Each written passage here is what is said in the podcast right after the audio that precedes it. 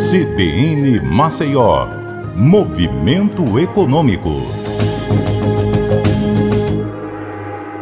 Olá, eu sou Patrícia Raposo. Estou de volta com o Movimento Econômico para falar hoje sobre chocolates, porque esta Páscoa deve ser a Páscoa dos pequenos fabricantes de chocolates.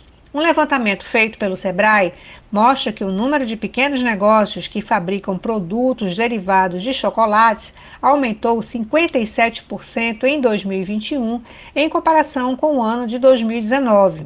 Em relação ao faturamento, a pesquisa mostrou que 42% dos empreendedores venderam mais em 2020, o primeiro ano da pandemia, do que no ano anterior.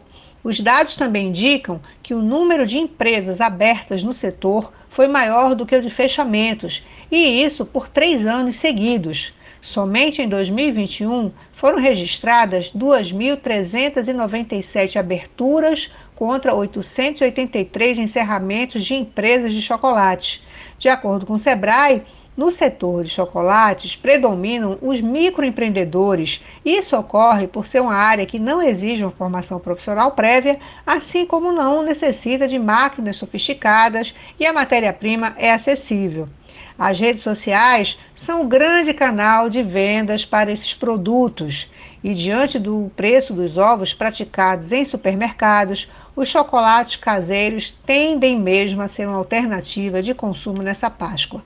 Os preços dos ovos tradicionais encontrados nas gôndolas estão até 40% mais caros em relação ao ano passado, segundo pesquisa realizada pela Associação Paulista de Supermercados.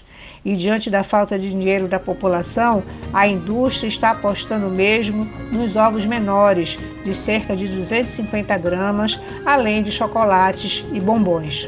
É isso, eu fico por aqui e até a próxima.